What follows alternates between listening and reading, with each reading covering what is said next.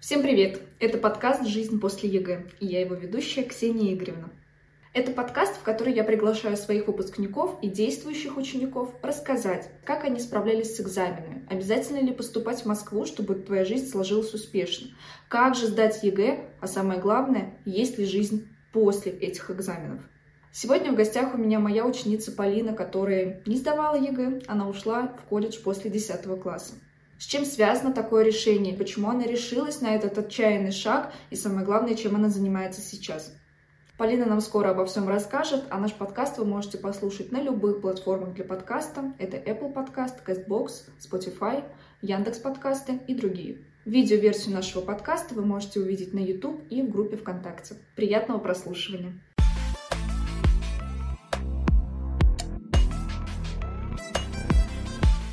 Полин, привет! Расскажи, как у тебя дела сейчас, как настроение? Здравствуйте, у меня все хорошо, все прекрасно. Конец лета, конечно, немножко грустно, но но не печалимся. Ну не печалимся, у нас впереди в учебном году много чего интересного. Я бы хотела, чтобы ты э, в самом начале рассказала немножко о себе, чем ты сейчас занимаешься, где учишься, ну кратко пока, потому что мы подробно поговорим попозже, ну вот как-то вот, если срезюмировать, так сказать. Меня зовут Полина, мне 18 лет. Я перешла на второй курс Московского губернского колледжа искусств. Учусь на отделении сольное и хоровое народное пение. Достаточно кратко. Достаточно, хорошо.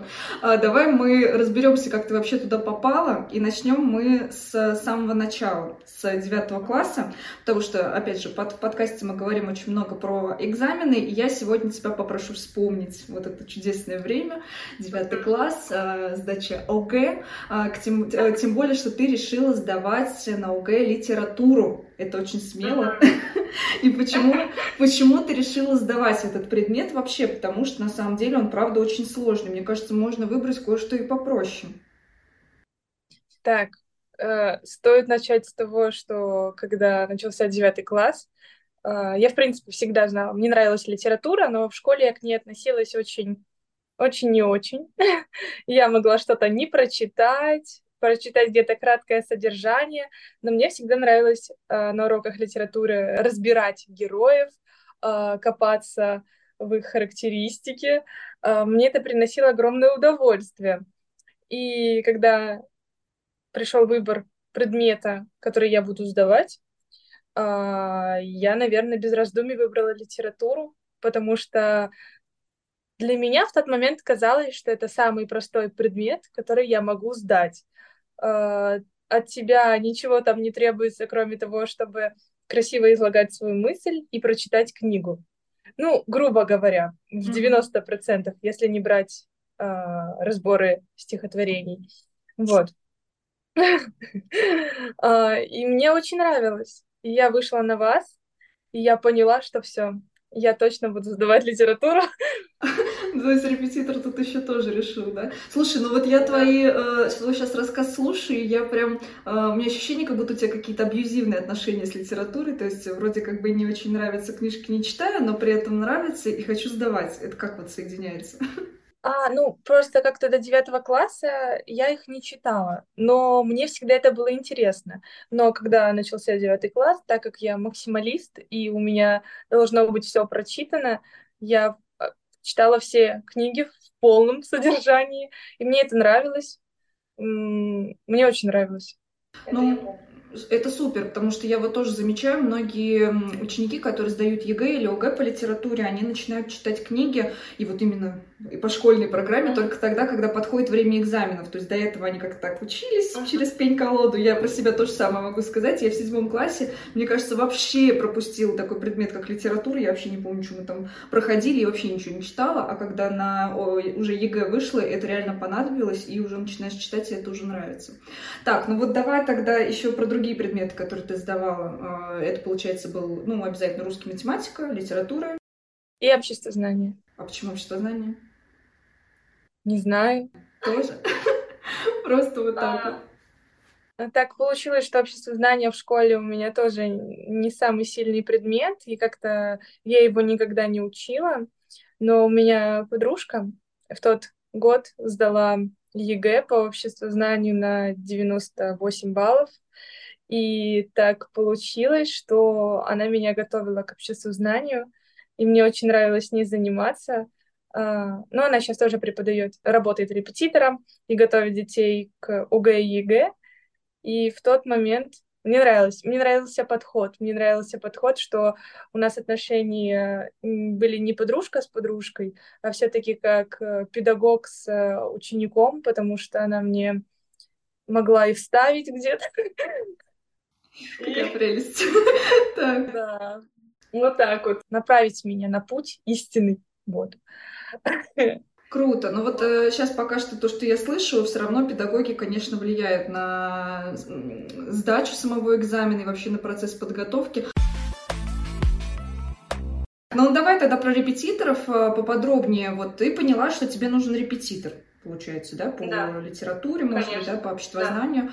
И почему ты именно решила, что тебе нужно работать вот с учителем непосредственно индивидуально. И расскажи, как ты меня нашла. Мне кажется, будет полезно услышать всем, а, кто задумывается о поиске репетитора, где его искать, где найти такого чудесного человека. Ну. Очень интересно, почему именно э, готовиться с репетитором? Э, потому что я понимала, что в школе это все-таки занятия э, общие, и на меня не будет никто особо внимания уделять, и я буду готовиться сама а в девятом классе я не имела представления, как готовиться к ОГЭ, где искать информацию, ну, если даже покупать какой-то КИМ, как писать сочинение. Я понимала, что это можно посмотреть на Ютубе какие-то видео, но все равно я была уверена, что это не принесет такой пользы, как работа с педагогом, знающим свое дело. И меня нужно было направить, э, за ручку взять, научить, писать, объяснить. И дать старт. Как я вас нашла? Я ехала с Турции в поезде. Я понимаю, что как бы уже 1 сентября, и мне нужно искать педагога, который будет меня готовить. А я вообще не знаю, где искать очно. Э, ну, в городе не знаю, мне не хотелось. При том, что мой педагог в школе по литературе, я ее очень обожаю, это прекрасная женщина, то есть эм, я понимаю, что если бы я к ней ходила на дополнительные занятия, она бы со мной индивидуально занималась, это вообще была бы не проблема, но, но я не знаю, не хотела я перенагружать человека, и я искала очно, и потом думаю, блин, я никого не могу найти, надо зайти и посмотреть репетиторов там, ну, без задней мысли вообще. Запрещенная сейчас в России соцсеть с картинками. Так. И я, получается, в поиске забиваю просто репетитор по литературе. И первый аккаунт, который у меня вылезает, это ваш аккаунт. И я просто посмотрела ваш профиль, я не знала, как объективно оценить э, хорошего педагога, не очень хороший педагог, но это был риск. Я вам сразу написала, единственному человеку, которому я написала, это вам, что здравствуйте, там, можно ли с вами заниматься? Мы с вами договорились о времени, дне. И, ну, я тогда подумала, что если мне не понравится, то э, то ладно, я как бы попрощаюсь с вами, но мне очень понравилось первое занятие, поэтому я с вами не попрощалась. Мы остались вместе очень надолго, да. Да, да. Так, ну здорово. То есть, э, получается, можно по разным соцсетям на самом деле найти профили учителей и репетиторам на заметку, что нужно хорошо упаковать свой профиль для того, чтобы к тебе тоже хотелось прийти. Но я, кстати, не знаю, как так получилось, что я тебе вылезла первая. То есть я специально для этого ничего не делала, там, чтобы в поиске быть первой. Это ну, судьба. Значит, это судьба, да, да. Мы в прошлом подкасте много говорили о том, что все в жизни как-то так взаимосвязано, ты выходишь в нужный момент на нужных людей, и вот мне кажется, у нас уже скоро подкаст перейдет в тему про судьбу, что все вот как-то должно да, да. сложиться звезды. Так, ну хорошо, здорово, мне приятно, и мы действительно с Полиной очень долго занимались, э, очень большой путь прошли, и, собственно, про этот дальнейший путь мы сейчас э, дальше и расскажем, да? Так, ну давай про ОГЭ немножечко а, все равно тоже скажем. А, что было самым сложным вот в этом году, в девятом классе, в, ну, в подготовке к экзаменам? Может быть, не только аспект школы, вообще вот как бы, если выделить что-то такое самое сложное.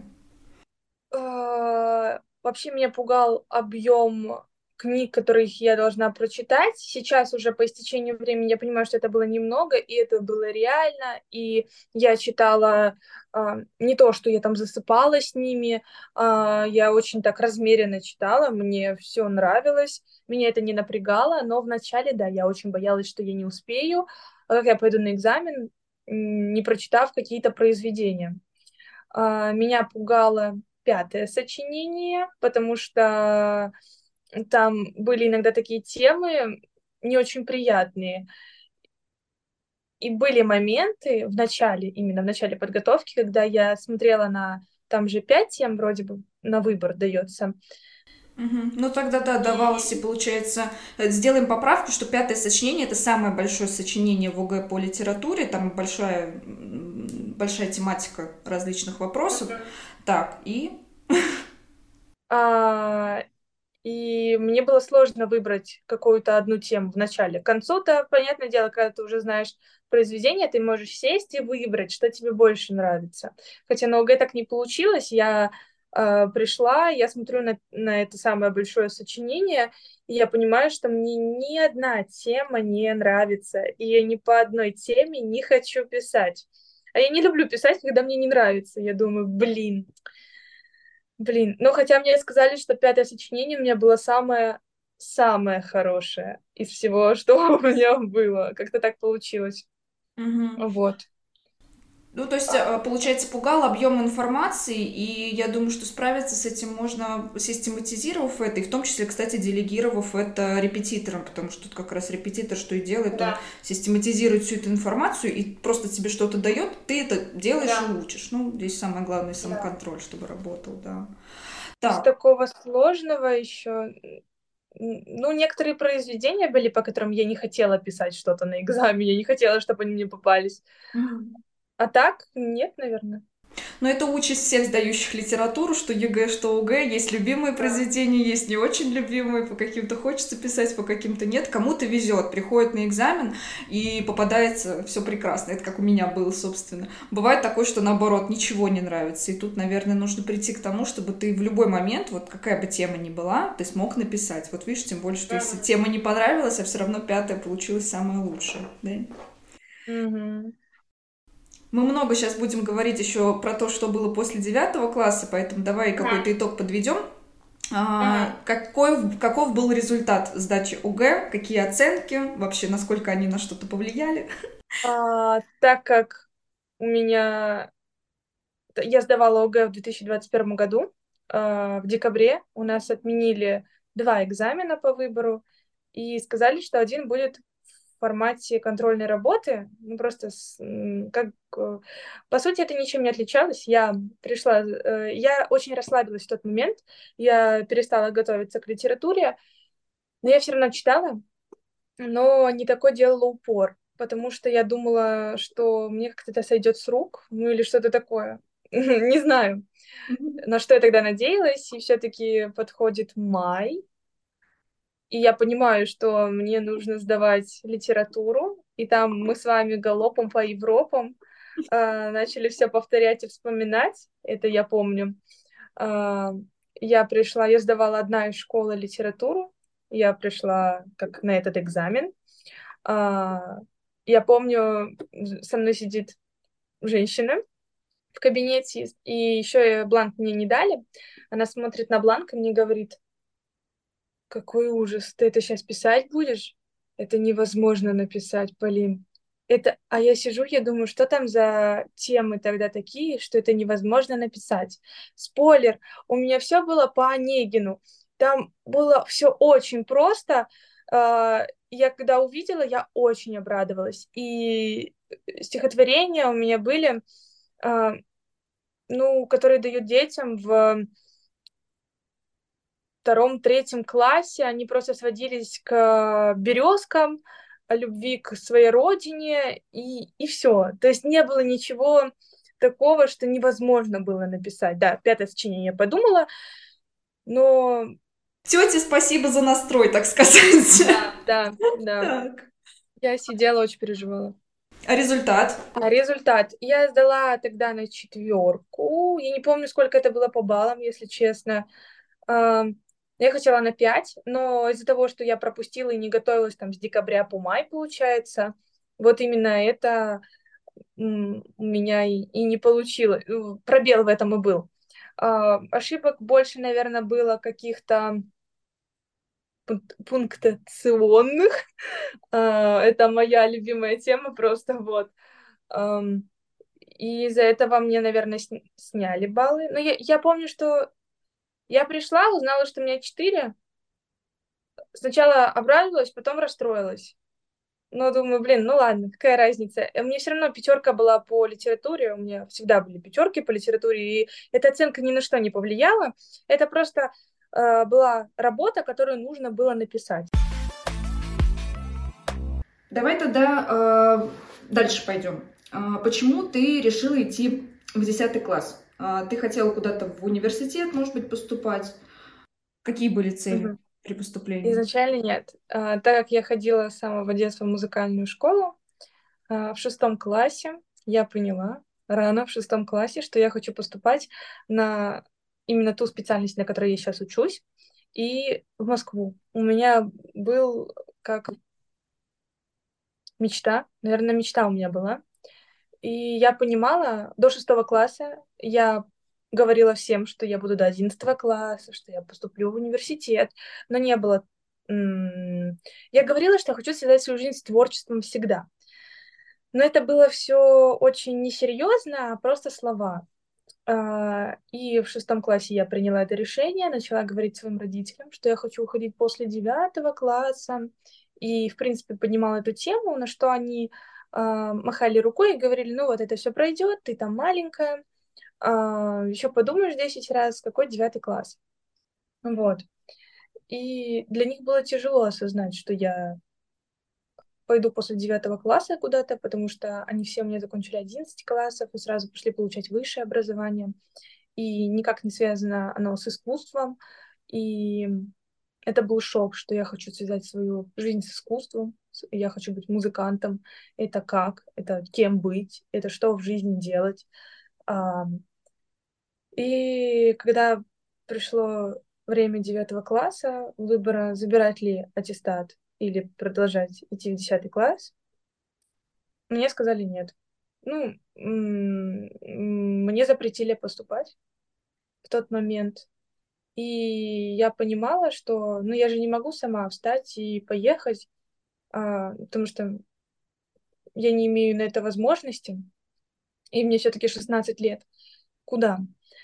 И было решение пойти в 10 класс. А, к слову, учиться мне не тяжело, я не убежала из школы из-за того, что мне там было всегда тяжело учиться, или у меня были плохие отношения с кем-то. Я 10 класс закончила с двумя или тремя четверками, я отучила в 10 классе, но весь 10 класс я прорыдала в подушку, и я не понимала, что я тут делаю, потому что я понимала, что после 11 класса я 100% буду поступать в колледж, потому что я не хочу отказываться от своей профессии, от своей мечты. И я не понимала, зачем я тут сижу, зачем мне сдавать ЕГЭ, я не понимала, зачем. Я хожу в школу, зачем? Мои одноклассники ходят, потому что они мечтают поступить в универ.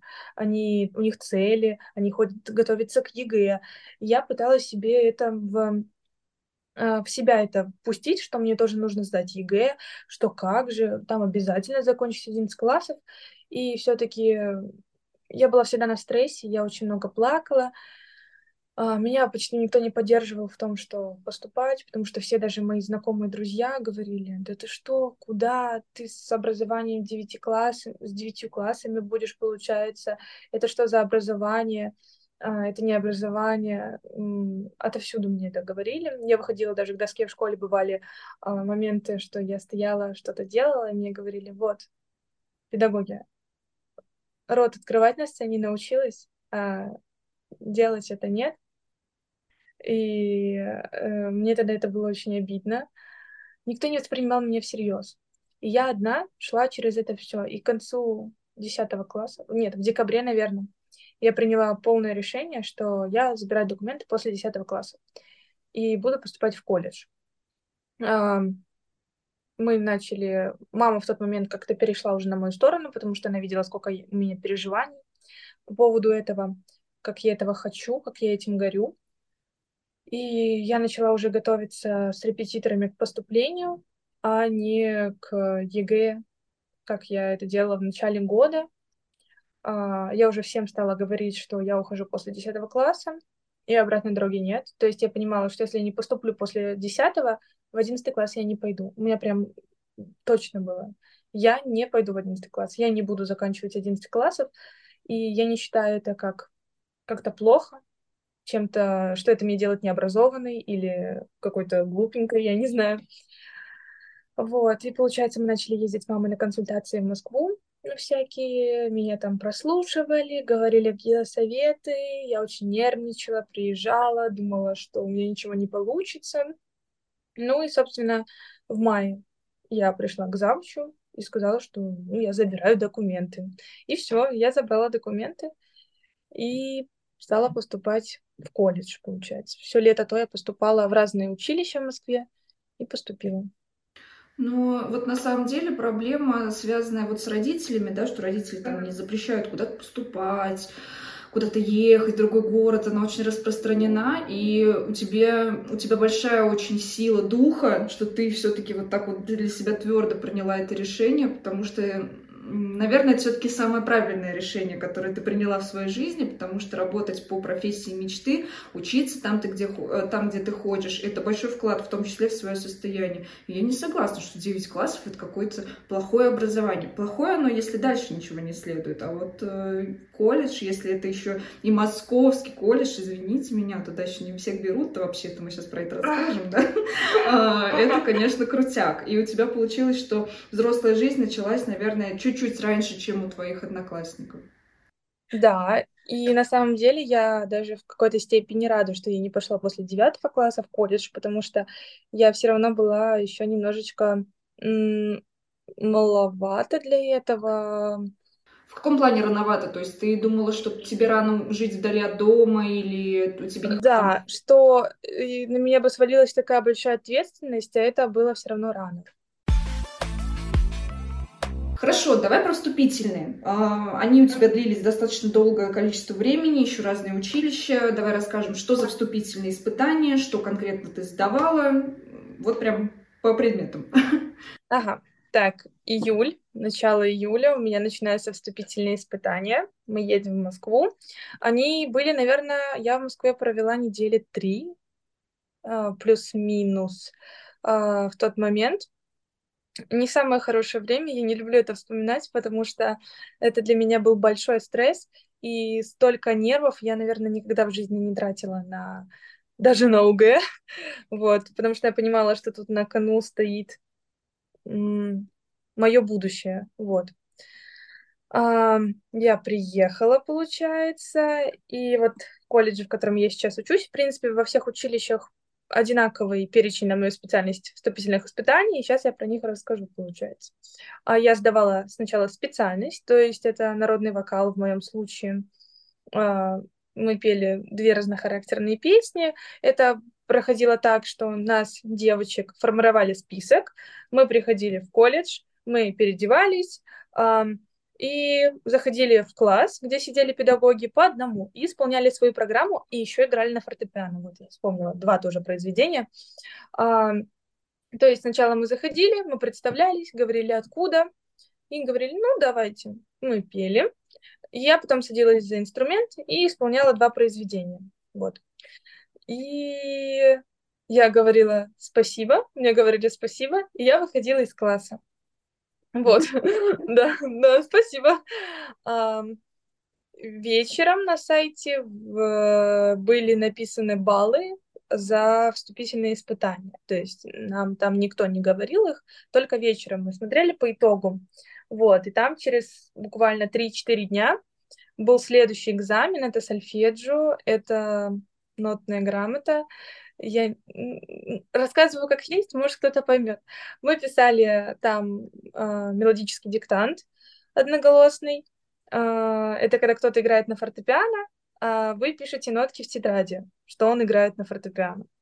Вот, это очень тяжело. Это можно это очень... чтобы услышать. Я. Это нужно слышать, да. А, на тот момент, вот сейчас по истечении уже года, наверное, у меня это начало хорошо получаться. Ну, как хорошо получаться, хотя бы получаться. В тот момент у меня это э, очень плохо получалось, откровенно честно быть, если я сдала, ну, полупустой листок. Вот. Но я не расстраиваюсь, потому что у нас было в два этапа сольфеджио. Потом мы также по одному заходили в класс, там сидел заведующий отделение и педагог по сольфеджио. А, мы доставляли, доставали билет, а, и в билете были, было задание вроде бы на ритм, чтение с листа. Это когда написаны ноты там на листочке, ты себе даешь первую ноту, и остальные ноты ты от этой ноты поешь. То есть ты мелодию сам поешь. А потом нужно было построить аккорды и пропеть их. Ну, тоже что-то с этим было связано. Вот. Эм, вроде бы все. И все, и мы уходили также. Нам, опять же, вечером мы видели свои баллы уже вечером. Так, это получается по творческой специальности все экзамены, да? Больше ничего не сдавала? Да, да, да. да И да. у тебя же вроде еще репетиторы были по каким предметам? У меня вот как раз по фортепиано был предмет, ой, репетитор, потому что я узнала, что мне нужно сдавать фортепиано за два месяца до вступительных, а я никогда не сидела за этим инструментом и не знала, как вообще им пользоваться. И у меня, я приняла решение в тот момент, у меня репетитор, кстати, училась, у меня колледж, институт, она училась напротив моего колледжа в институте, так вообще получилось необычно. Она родилась в Химках, как раз где я сейчас живу, вот, и я к ней ходила на занятия, она мне говорила, что я, конечно, не ручаюсь, что ты все это сможешь выучить за два месяца, и что у нас получится. Но я очень много занималась, я сидела по каждое утро перед школой, прибегала из школы, потом шла в музыкалку и вечером еще сидела за фортепиано. То есть я постоянно сидела за этим инструментом. У меня ничего не получалось, а, потому что я никогда не сидела за ним, а мне нужно сыграть программу которые играют дети в третьем-четвертом классе музыкальной школы по специальности фортепиано, то есть они этим занимаются уже долго, а я вообще никак. И, ну, по итогу у меня получилось очень, получился хороший результат. То есть хорошо, там, если сравнивать с... Все пришли с разным фортепиано. То есть вот у меня подружки, они очень хорошо играют на фортепиано, все просто. Им только взять ноты, они такие, так, все понятно, и начинают. Для меня это невыносимо, но они этим занимаются всю жизнь, поэтому, поэтому вот так. Так, ну здорово. Здесь, наверное, не очень уместный вопрос, но так как у нас подкаст про экзамены, вообще вот э, подготовка к ОГЭ, может быть, какие-то знания по литературе, по русскому тебе вообще помогли вот при этих вступительных испытаниях? Вас, может быть, на это что-то тестировали или не было такого? На самом деле нет. На самом деле нет, да. То есть не так много-то это все решает, оказывается.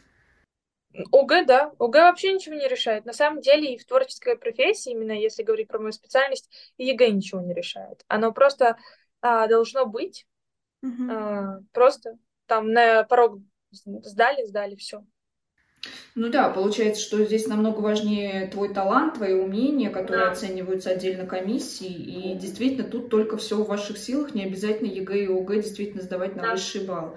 Но поправочку сделаю, если ОГЭ вы сдаете и планируете поступать в какой-то колледж на специальности, где не нужно никакие вступительные сдавать, вам нужны оценки, потому что они участвуют в общем конкурсе аттестатов, и чтобы попасть туда учиться, да. вам нужно сдать ОГЭ на высокий балл. Да. Так, хорошо. А,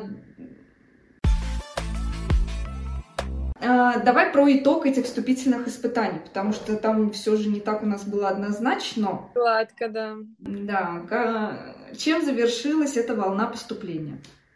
Тем, что я увидела не те баллы, которые я хотела увидеть и к которым я готовилась. Но если сейчас уже по истечению времени объективно это оценивать, то Наверное, это были честные баллы. Это то, с чем я пришла, то, что я смогла сделать сама в силу того, что больше, наверное, мне и не могли дать. Я принесла все то, что мне дали. больше мне мои педагоги не смогли дать, я показала максимум свой результат. Вот. И они оценили мой талант не на самые высокие баллы. Для меня это тогда было таким ударом тоже, потому что я понимала, что ну, в тот момент а, я понимаю, что я по баллам не прохожу на бюджет. Мне от бюджета отделяло полтора балла. А, и это было еще обиднее, что каких-то полтора балла, то есть у нас участвовал еще аттестат. Если бы у меня в аттестате была на одну, было на одну пятерку больше, я была бы на бюджете. То есть решала все. Да. Ну, то есть все-таки это тоже влияет, получается. Влияет, да, но это в последнюю очередь влияет, mm-hmm. в самую, вот. Вот когда такие моменты происходят, ну, в итоге я поступила на платное обучение, но сейчас я на бюджете. Скажи, как это получилось, почему так? Э, ну, поступила на платное, но с намерением, да. что... Э, да, все, у меня было, что я сразу в старосты пошла, я староста курса была, и у меня был как долг перед родителями, что я обязана перевестись на бюджет. Чему, ну, как бы тяжело и трудно мне не было, я считала, что я обязана. И так получилось, что первую сессию я закрыла на отлично. Мне обещали, что у нас ушла девочка как раз одна после в марте, она забрала документы с бюджета. И у нас группа маленькая, у нас было всего 10 человек, ушла одна девочка, сейчас 9 нас человек. И две платницы, получается, было. Вот.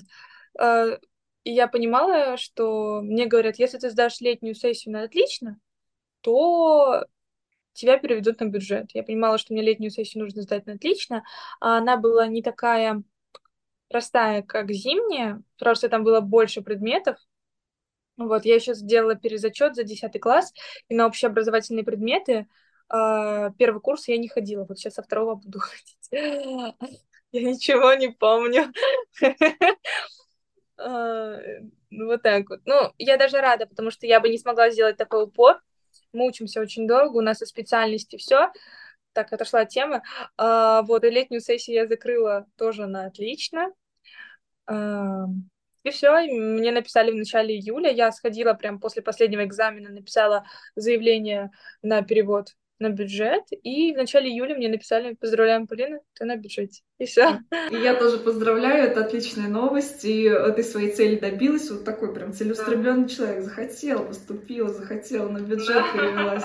Но это очень круто, да, и все, все равно именно процесс обучения в ВУЗе, то, как ты там работаешь, он влияет на твой рейтинг, и по разным причинам можно учиться одна отлично. Не просто потому, что я хочу все пятерки, у кого-то там желание перевестись на бюджет, у кого-то там стипендию получать. Кстати, вот я тебя про стипендию не спрашивала, но ты ее не получала в этом году, но будешь получать. Ну да, но... Ну, я знаю, какая у нас стипендия. Сколько у тех, денег? кто учится на тройке, 333 рубля вроде бы. Даже за тройки платят? Да, за тройки платят 300 Блин. рублей, что-то такое. Кто учится на четверке, пятерке, у них вроде бы 1100. А, вот. А кто учится на отлично, у них около полторы тысячи, не больше. Ну, это сколько стипендий надо Просто? получить, чтобы костюм купить себе для выступлений? 12, наверное. Ну, то есть год. 15. Год учишься, ну, да. костюм себе покупаешь. Да, да, да, да. Ну да, еще все это очень дорого, конечно, и вот эти расценки, они меня, конечно, поражают. Но то, что в колледже платят за тройки, я не знала еще. То, что а нигде не платят, почему-то у нас платят, я не знаю почему. Ну, это даже не знаю, что можно на 300 рублей купить? Проезд в Москве. Типа в столовке, в столовке покушать. Ну, это пару раз, наверное. Да. А на транспорт не хватает 300 в месяц? Ну, смотря куда ехать. А в месяц нет. Месяц Что нет. там? Нет, один раз ездить в Москву 200 рублей туда-обратно. А, ничего себе. Ой, дорого жить в Москве, конечно, вообще. Так, ну хорошо. А, вот это большой путь, вот это большая вся сложность и с поступлением, и с переводом на бюджет, и вообще сложная достаточно учеба. Мы, кстати, с Полиной а, встречались э, вот этой весной первый раз, да, в жизни в Москве, да. вот мы с ней увиделись, а, значит, еще тоже поболтали, я так примерно знаю, что у нее происходит, и все равно я слушаю и вижу, что достаточно сложный все равно путь, даже вот первый год, казалось бы, да, но сложно всегда. И вопрос у меня один, не жалеешь ли ты, что пошла вот на это все? Может быть, можно был, может быть, было бы проще остаться в 10 в 11 классе? Нет, не жалею. Я, ни, я ни разу не пожалела. Я бы сейчас ни за какие деньги не вернулась в школу. Я, у меня не, не промелькнуло ни одной мысли, что я пожалела. Вообще нет. Как бы мне не было сложно, а я хочу сказать, что учиться в колледже намного сложнее, чем в школе. Намного, потому что в школе мы учились до двух, до трех. В колледже я иду к девяти и прихожу в шесть-семь вечера. И я еще прихожу и делаю домашнюю работу, потому что, ну как, работаю на себя, грубо говоря. Это особо не проверяется, но и мне идти все равно на занятия, допустим, через неделю, я готовлюсь за неделю. Вот. Намного... Нет, ни в ко... я вообще не жалею. Вообще мысли нет, я счастлива наоборот. Я понимаю, что это было самое лучшее решение в моей жизни. Просто самое лучшее. Я никогда умнее ничего не могла придумать. Кстати, а как бы ты сейчас, вот как ты думаешь, сложилась бы твоя жизнь, если бы ты осталась в одиннадцатом классе все-таки? Мне кажется, я бы никуда не поступала после одиннадцатого. А что бы делала? А, лежала на диване, потому что я была бы морально истощена. Если бы, опять же, тоже такую ремарку сделаем, если бы ты осталась в школе, то ты бы сейчас вот только да. что закончила бы 11 класс, и ты бы не стала бы, да, никуда поступать? Я думаю, нет. Или я бы поступила туда, куда я не хочу, просто потому что надо, и я думаю, это было бы заочное.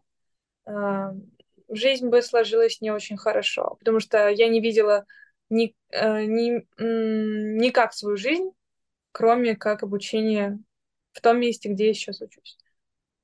Ну, это круто. И мне кажется, самое главное тоже ощущать себя на своем месте. И вот как только это есть, начинается вот это хорошее состояние, я вижу, как ты улыбаешься. Ну, очень мне а, тоже как-то радостно тоже, что вот у тебя как-то вот это все сложилось, да, это был сложный путь, но тем не менее впереди еще путь как бы, ну, вроде сложнее, да, но тем не менее это как-то все равно воодушевляет, это очень круто. Давай расскажем теперь поподробнее, чем ты занимаешься вот сейчас э, в ВУЗе, собственно, может быть, какие-то у тебя там свои есть сейчас проекты и так далее. Э, очень интересно послушать, то есть вот как выглядит твоя жизнь сейчас, собственно, чем ты занимаешься в данный момент? А, я занимаюсь народным вокалом, а именно а, есть два направления, сольное хоровое народное пение и хоровое народное пение – а, сольное хоровое народное пение это было искусственно создано в советское время. А, у этой песни есть автор, и а, люди в советское время принято считать, что Людмила Зыкина и такие артисты — это народные певицы. Но это немножко искусственно создано, потому что у этих песен есть, опять же, автор, и всякие, например, хор, если брать государственный какой-то, например, уральский, мы можем посмотреть, что они все в одинаковых костюмах. А, на Руси такого не было, потому что мы можем понять, что наши бабушки, там прабабушки не могли сшить костюм из одной ткани э, на всех, потому что это был дефицит, и они шили костюмы из того, что имели грубо говоря, они не повторялись, они были все очень индивидуальны. Но я учусь на хоровом народном пении, это все-таки больше уходит фольклор, я пою традицию, я перепеваю ту песню, у которой нет автора. Это а, очень интересно, как нашли эти песни. Люди ездили в экспедиции в разные глубинки по всей стране и записывали на диктофоны, как поют бабушки. Потом они это расшифровывали, то есть писали это все на ноты, переписывали текст и отдают народу, а, таким ученикам, которые обучаются в колледжах по моей специальности. И мы перепеваем традицию. Мы поем традицию, соблюдение всей диалектики, э, соблюдением позиции, как они пели. Мне очень нравится этим заниматься. Я освоила новый инструмент, балалайку в этом году. Э, вот, да. Слушай, а, кстати, перебью тебя, ты на каких инструментах играть умеешь? То есть, ну, э, так, мы берем вообще любой навык, то есть фортепиано, балалайка. Э, гитара. Укулеле считается? Ну, давай посчитаем, так. А, домра. А, и в музыкалке вначале я играла на баяне. У меня музыкальное образование по классу баян. Ты что? так что я тут... Ну, я, наверное, сейчас не смогу, мне кажется, но такой у меня есть э, пунктик. Вот я думаю, на сайте стоит об этом написать или нет. У меня есть диплом прям, что я вот э, закончила школу по классу баян. Но мне кажется, я сейчас ничего не сыграю. Ну, гамму, наверное, смогу. Да, да, да. Так, ну круто. И в любом случае, искусство, оно как-то развивается со всех сторон, в том числе и вот тоже столько ты инструментов освоила, это прям крутяк вообще. Также мы занимаемся хореографией. У нас мы занимаемся этнохореографией, то есть мы танцуем то, что танцевали наши бабушки. Опять же, есть а, видеосъемки, как танцевали в разных городах, в разных областях. И мы это перед... мы разбираем там, например, по Волжье, и мы танцуем так, как танцевали в Поволжье. У нас в этом году будут казаки, и мы будем танцевать, как казачки танцевали. Вот. Это все очень интересно. Мне это очень нравится, и мне это откликнулось прямо к моей душеньке, так сказать. А танцевать и петь одновременно? Я, может быть, глупые вопросы задаю, но я вот как обыватель, мне кажется. Сейчас кто-то нас послушает тоже, и твои одногруппники, и скажут, боже, господи, что она? Нет, не скажет, нет. Ну, это мне просто интересно, или э, это одновременно, или танцы это прям вообще отдельная штука? А, ну, в любом случае, на Руси а, любая песня, если это не лирическая, сопровождалась а, пляской. А пляска — это а, набор движений, который сформирован который основан на импровизации, то есть не было четкой последовательности, не было четкого, то есть сейчас я хлопну, сейчас я топну, такого не было. То есть чаще всего было, что они, например, даже если мы берем частушки какие-то, они пели частушку, и был проигрыш, и в, этой, в этот проигрыш они вставляли какие-то движения. Это просто был рандомный набор, то есть они могли похлопать, тут топнуть, подробить, и э, делали это как душа хочет. Не было, да, импровизация полная, вот. Ага. Ну, вы сейчас, э, может быть, где-то еще выступаете. Вот на вас можно, кстати, прийти куда-то посмотреть, как вы выступаете, поете? У нас постоянно э, есть всякие концерты, не концерты, конкурсы. Э, мы соревнуемся, соревнуемся, ну да, с училищами Москвы. Вот, посмотреть у нас э, на четвертом курсе, у нас каждый год есть четвертый курс, и их дипломная работа заключается в том, что они ставят большой концерт, где э, взаимодействует весь хор, и сам, сама защита диплома это, это как раз большой концерт. И на него раз в год можно прийти и посмотреть. Когда? Вот. Когда? В июне. А, в июне.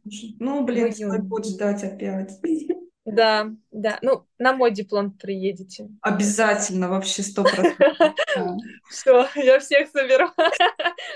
Всех там перезнакомить тоже. Так, ну это круто. Так, про актуальные деятельности и проекты это все или еще что-то есть? Наверное, все, потому что вся моя жизнь сейчас э, э, посвящена искусству, и у меня просто нету времени и сил распыляться на что-то еще. Я думаю, что со временем, конечно, надо. Меня очень гложет, что у меня нету сейчас хобби, и меня действительно это очень гложет, но пока я не в силах ну, я, я это понимаю, искусство — это очень требовательный товарищ, и не все люди являются людьми искусства, потому что не все готовы отдавать столько сил для этого. Это касается каких-то вот, ну, в том числе профессий, наверное, требующих какого-то эмоционального включения. Ты не можешь просто играть на фортепиано вот просто вот так вот. Тебе надо все равно какие-то эмоции вложить. Счастлива ли ты? Конечно, по мне, по-моему, видно. Да, мы сегодня в этом тоже еще убедились. Я бы хотела в самом финале а, задать такие маленькие вопросы, такой сделать блиц. Ты можешь отвечать кратко, можешь не очень кратко, как, как угодно. Итак, что бы ты поменяла в своей подготовке в девятом классе, если бы это было возможно? Ничего, я очень хорошо готовилась. Мне я очень хорошо распланировала тогда время, и у меня прям все было по полочкам. Мне очень нравилось. Так, круто, хорошо. А, вопрос, который мы сегодня не затронули, конечно, прям подробно, но я его задам. Можно ли избежать выгорания при подготовке к экзаменам? Ну, к любым там ОГЭ, может быть, сессии и так далее. Мне кажется, да. Просто спокойнее к этому относиться. Я сама очень эмоциональный человек, и у меня не получается спокойнее к этому относиться но, наверное, иногда себя нужно стопать, и вначале все-таки не нужно вкладывать максимум силы на подготовки к чему-то, то есть это нужно немножечко оттянуть, не то, что ничего не делать, а просто грамотно распланировать свое время, и тогда, я думаю, можно избежать. Отлично. Три незаменимых действия, которые обязательно нужно делать, чтобы высоко сдать экзамены. Слушать Ксению Игоревну. База. А, а к любому экзамену? Ну, давай к любому. Да, давай к любому. То, что ты сессию уже давала. И... Да. Распланировать, э, иметь план подготовки четкий. И, наверное,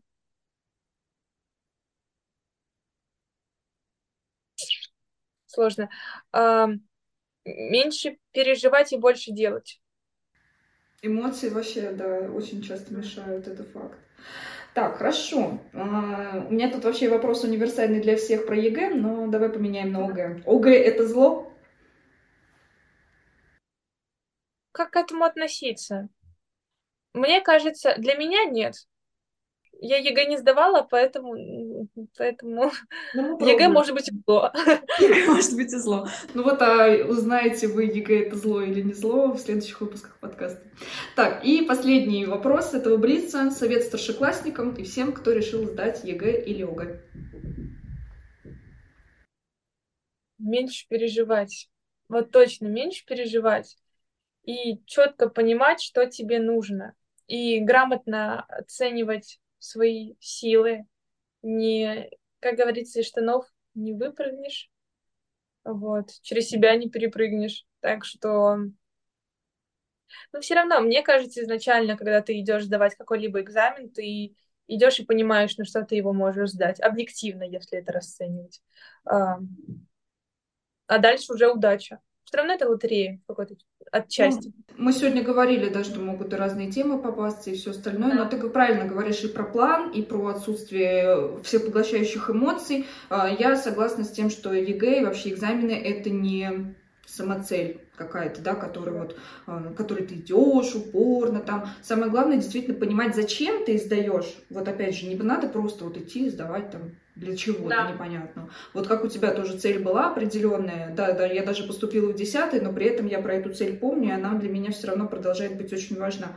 И тогда мы придем к вот этому счастливому эмоциональному состоянию, и э, пусть на тебя посмотрят, на красивую улыбающуюся, и убедятся в том, что действительно можно ЕГЭ и не сдавать, и все равно продолжать двигаться к своей мечте, и это даже может быть одним из путей для этого достижения. Но не значит, что я не хочу получать высшее образование, я его хочу получать. Вот, кстати, вот, давай еще вот про это скажем. Ты будешь потом поступать, да, после колледжа еще? Конечно, я буду поступать. У нас просто есть такой момент, что без колледжа тебя не возьмут на высшее образование, потому что уровень вступительных испытаний и всего невозможно подготовиться самому. То есть нужно уже быть в профессии. Супер. Так, и мы тебе пожелаем только удачи. И, Полин, спасибо. я тебя, э, тебе хотела сказать большое спасибо, что ты ко мне пришла. Отлично поболтали, было приятно тоже еще раз всю эту историю услышать и прочувствовать на себе. Э, пусть все получается дальше, учитывая, что большая часть пути сложная пройдена, и впереди, я надеюсь, тебя ждет только успех. Да, да. Спасибо вам большое. Сербиянка, Брянская область. Концертмейстер Баранников Иннокентий Баирович.